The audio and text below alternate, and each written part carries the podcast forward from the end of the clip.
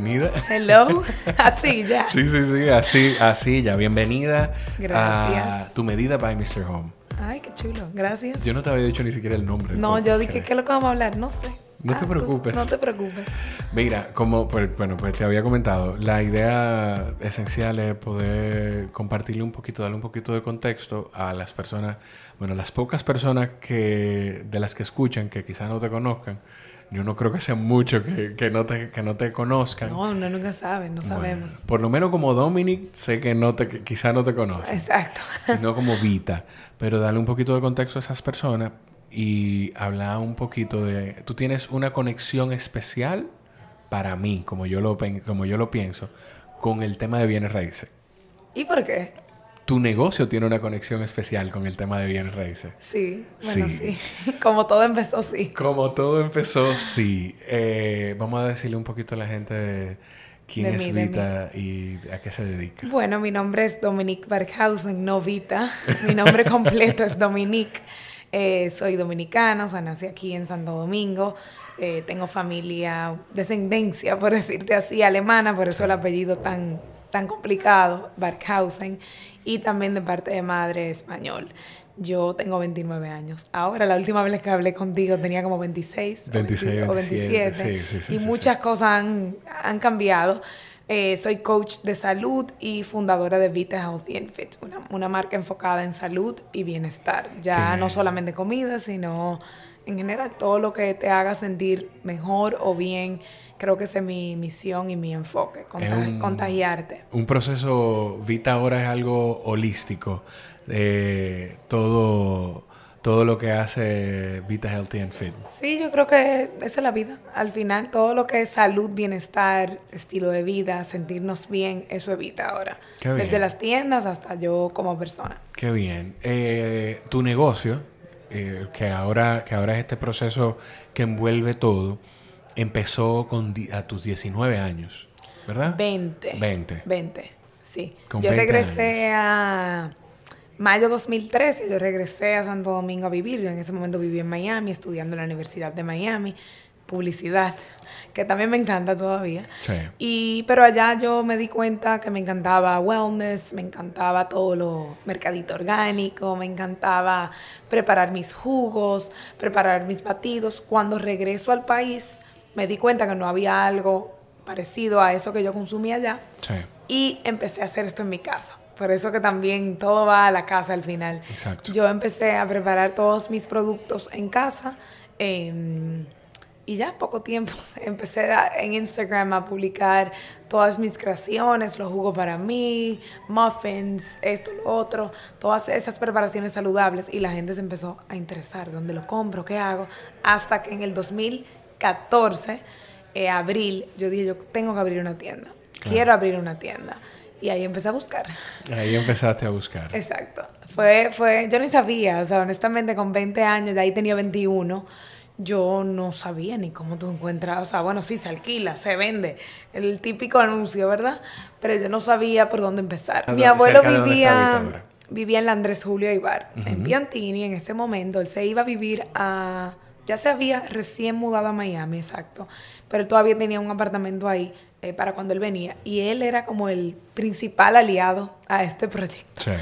Y él se la pasaba buscando. Él no me decía nada, pero él como que daba su vueltica, revisaba las esquinas. Yo siempre estuve muy clara que yo quería mi primera tienda cerca de ese sector. Entendía que mucho de mi público vivía cerca. En ese momento mi familia vivía a dos cuadras de donde es el Vita, el primer Vita, el de. Piantini. Y yo me la pasaba buscando una casita vieja, buscando un apartamento viejo. Vi varias plazas comerciales, lo cual me la encontraba muy por encima de mi presupuesto en ese momento. Yo decía, no, es que una locura. Yo no puedo pagar dos mil, tres mil dólares por alquilar un espacio de 60, 70 metros cuadrados. eh, cuando eso yo ni sabía que era bien el metro cuadrado, honestamente. Pero no, eso es muy caro. Mis jugos Y- no dan para eso. Y de un, exacto, y de un negocio que tú tienes en tu casa. Y lo que quieres, tú- que ha ido creciendo Yo y, quería y te como una empujó a cosita, crecer. como un localcito. Claro. Eh, hasta que un día me acuerdo que recibo una llamada en la mañana de mi abuelo y él me dice, encontré el local. Y yo, ¿dónde? Y él me dice, tal esquina, Andrés Julio Ibar, esquina Pablo Neruda. Dice, se alquila. ahí había un salón de belleza antes. Está en la esquina de la casa. Y yo, vamos. Yo fui corriendo, llamo al teléfono que está afuera, lo, típico, o sea, no sé cómo funciona, pero yo a cada rato veo anuncios, se alquila, se vende, y yo llamé. Em, y así fue que empezó ese proceso de vamos a alquilarlo. Para mí fue un tema, yo creo que te lo había contado, porque yo no tenía crédito en este país, yo nunca había alquilado nada, o sea, yo vivía con mis papás. Eh, yo no tenía nada a nombre mío. Una, una muchachita de 21 años, acabada de llegar de Estados Unidos con un sueño gigante y yo me decidí lanzar. Me acuerdo que lo cogió la dueña del local. Sí. Y ella como que se rió y de todo. Sí, porque, mi hija, hazme el favor. Fue como así. Sí. Me acuerdo que nos reunimos en una pastelería cerca de ahí. Vamos a tomar un café no, yo soy hija de fulano, yo tratando de ver si ella como llegaba, mis abuelos, que en ese momento mis abuelos tenían una tienda, La Maleta se llamaba, que era muy conocida aquí. Y yo tratando de que ella como que me, me, alquile. Buscar referencia. Buscando referencia. Eh, y así fue como ese inicio. Obviamente es mucho más largo, tuvimos que ir a oficina de abogado. El contrato de ese primer local si ustedes lo leen, se asustan. O sea, fue como que si tú no pagas en tres días, tú te vas de aquí. Te voy a, vamos a caer en eso, porque esta es la razón por la que yo quería eh, que tú estuvieras en el podcast. Porque manda un mensaje poderosísimo el que una niña en ese momento de 21 años, que su negocio que empezó en su casa la fuera empujando a, a tener que salir de la casa, eh, se atreviera, tuviera esa ambición esa ambición y esa visión de atreverse a, embarcarse en un local de la manera en la que tú lo hiciste. Pero antes de eso, cuando tu abuelo te dice, encontré el local, él te había dicho ya que estaba buscando este local, tú le habías dicho que tú estabas buscando local. ¿Cómo, cómo fue eso? Porque me imagino que como una sorpresa ese momento. Fue como sorpresa, pero sí él sabía que yo estaba buscando un local. O sea, no sé qué tan arduamente yo estaba buscando, porque tampoco era algo de todos los días era como un mini plan de negocio que yo nunca había hecho, pero en mi cabeza ya yo tenía como el, el negocio armado. Claro. Se lo había mencionado, eh, pero él parece que estaba más pendiente que yo. Mi abuelo siempre fue, o sea, siempre es súper trabajador, eh, visionario también, porque eso es algo que admiro de él. Y no, él no me había dicho, en verdad, pero cuando apareció yo me tuve que sentar con él, obviamente, porque necesitaba que alguien me ayude económicamente para empezar el local. Entre el banco y él fueron como esa, esa pequeña mezcla. Y entonces, ¿cómo es la conversación de convencer a la dueña de ese local de que una niña de 21 años va a, va a tener el nivel de responsabilidad que se requiere para administrar un negocio, que ese negocio deje suficientes recursos y a cuidarle su local? Porque el propietario cuando renta, sea apartamento o un local comercial, no deja de pensar en que ese es mi espacio. Y yo lo tumbé. Tiene que cuidar. Perdón. Casi entero. O sea, imagínate. O sea, yo le metí a eso toda mi energía, todos mis recursos, pero la conversación, yo mirando hacia atrás, de verdad, y se lo digo a ella, que es la propietaria, ella fue como una hada madrina. O sea, nadie, si a mí ahora va una muchachita, alquilamos un local mío yo quizás digo, contrale, yo lo voy a hacer por cómo fueron conmigo, pero si yo no hubiese pasado por esto, quizás yo le digo que no. Claro. O sea, que viendo hacia atrás, se lo agradezco, porque fue como, cuando ella me vio, fue como que esta niña, yo andaba con mi mamá, me acuerdo, nos juntamos en el local. que estaba medio destruido, el salón de belleza que estaba ahí se había ido, estaba, tenía unas verjas como de los tiempos de antes, que ya eso ni se usa. O sea, yo, yo estaba teniendo visión de que ahí yo podía lograr algo, ¿verdad? Y nos juntamos en el local y ella como que con una cara, como que eres tú. Pero mi mamá estaba ahí, o sea, que eso quizá le dio cierta seguridad. Yo le expliqué el negocio, ella confió, o sea, no hay otra palabra que yo te pueda decir más que confiar. Ella sí, obviamente, estaba, eh, como dicen, apprehensive, ¿cómo se, cómo se dice en español? Eh, ella tenía miedo. Tenía un poquito de aprensión, un poquito de temor a dar ese paso. Y ella lo que hizo es que, ella me dijo, bueno, ok, está bien, nos juntamos después en esta pastelería, vimos los números, en cuánto cuesta, etcétera. A, eso mi mamá también fue, por cierto. Y luego fuimos a la oficina de abogados, me acuerdo, en la Torre Piantini, yo asustadísima, eh, como que bueno, ya, no me acuerdo si fueron ambos de mis papás o por lo menos uno, a firmar contrato, pero el contrato más, o sea, loco que yo he firmado en mi vida. Si yo no pagaba, me acuerdo que había una cláusula que decía que yo pagaba los días primero de cada mes. Si yo no pagaba antes de día el 3, o sea, tres días, ella tenía el poder completo de sacarme del local. Era una palabra como, y yo, ok, está bien. Esa fue la, o sea, esa fue la forma, la condición de, ok, yo confío en que tú vas a poder hacerlo, pero tengo que protegerme. Ella se protegió totalmente, pero yo estaba, yo estaba tan segura de mi visión y de mi trabajo quizás, o de la inmadurez que yo tenía en ese momento, que yo firmé y mis papás me dejaron. Claro. Sí me pidió unos garantes, que fueron mi papá y mi mamá. Ellos firmaron ahí, con, no muchas cosas en garantía, pero bueno, estaban e, ellos ahí involucrados. Y ya, y me, y me lancé, pero mirando hacia, o sea, tú me estás poniendo como a reflexionar a mí, porque fue una locura. O sea, una locura. con 21 años, alguien sin ningún crédito, sin ninguna capacidad de pagarlo, al menos que venda un jugo, no hay de otro. Yo, obviamente, en ese momento estaba vendiendo en mi casa, pero para yo sustentar ese negocio, tener empleados, pagar todo lo que hoy en día hay que pagar de un local que yo ni sabía, fue algo que yo no te puedo ni explicar, porque no, mi, mi modelo de negocio yo ni sabía que la DGI existía. Tú no, tú no tenías modelo de negocio. No, yo, no tenía eso. En mi cabeza, bueno, me está yendo bien. Claro. Me va a ir mejor, punto. Qué bien. Y entonces, ¿cómo ha sido el proceso de crecimiento de Vita en términos de espacio físico? Porque tú eh, en un momento tenías cuántas sucursales. Yo no sé si tiene la misma cantidad ahora. No, yo ahora mismo funciono, o sea, comercial, yo tengo dos sucursales, Piantini y Naco. Y tengo otro local que es alquilado también, donde es nuestro centro de producción, oficinas, contabilidad, almacén, cuarto frío, freezer frío. O sea, es como el el escondite. Porque nadie, digo, no es que no se sabe dónde es, pero no es un lugar comercial para tu ir. Es transparente eh, para la gente, no, no, no sí, pueden ir, pueden pasar, pueden buscar pedidos por allá, pero no. En su momento yo quería, bueno, ya que voy a hacer inversión, el que viva por ahí que pueda ir. Pero al final lo quitamos, o sea, hay demasiado going on ahí. Somos, ahí la mayoría de mis colaboradores trabajan desde ahí. O sea, la gente ve las chicas en las tiendas, pero el equipo grande está como en este lugar, que vamos a decir que la fábrica, como yo le digo. Entonces, eh, yo tengo tres, yo digo que tengo tres locales porque yo pago tres alquiler, tres luz, tres teléfonos, tres de todo, pero comercial son dos. En un momento, antes de abrir en Naco, yo tenía un espacio físico, o sea, antes de Naco, eh, en Nuevo Centro, en la plaza Nuevo Centro, dentro de un gimnasio, pero yo tenía un área alquilada completa y ahí creo que tuve muchos aprendizajes.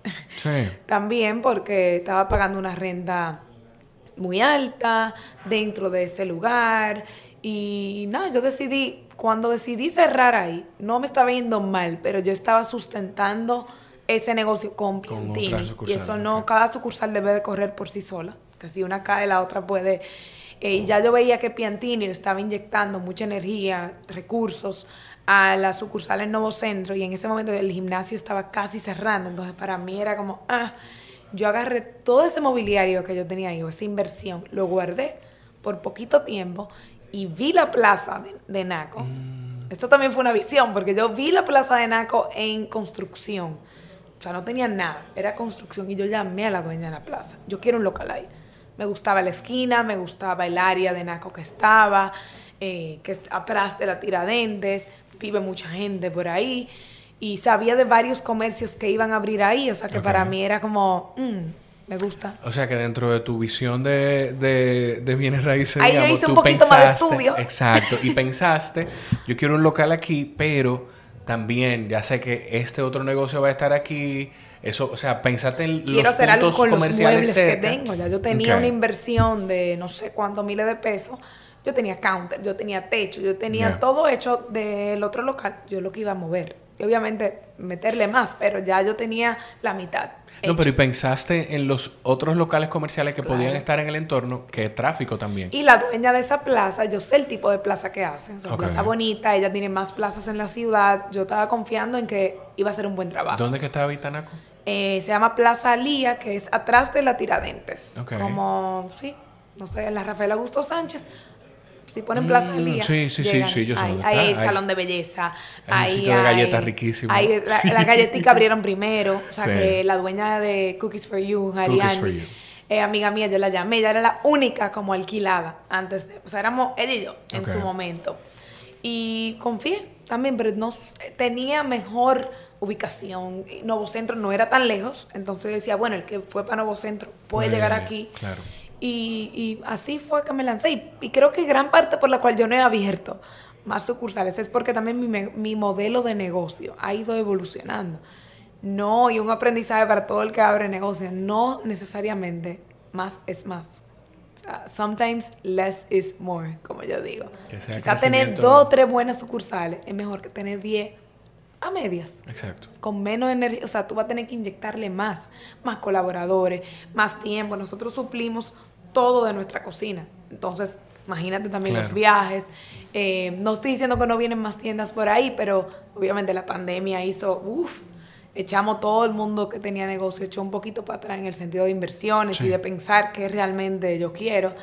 Pero, pero ahí vamos. Y, y lo que tú dices sucursales, eh, tu negocio, por lo menos en el país, si tú quisieras hacer franquicia, tú pudieras. ¿Por qué tú no piensas, no, nunca pensaste en modo franquicia? Tú sabes que sí, pero yo no, mm, yo soy un poquito, no es que tengo miedo, pero yo soy muy apegada a mi negocio, en el sentido de que el control, Claro. la calidad, el tipo de producto que yo vendo, eh, algo muy natural, no es, no es una comida rápida, no es comida chatarra que tú la puedes mandar en caja y bueno, y háganla como ustedes quieran. Y, no, yo soy, yo cuido mucho eso de, de mi negocio.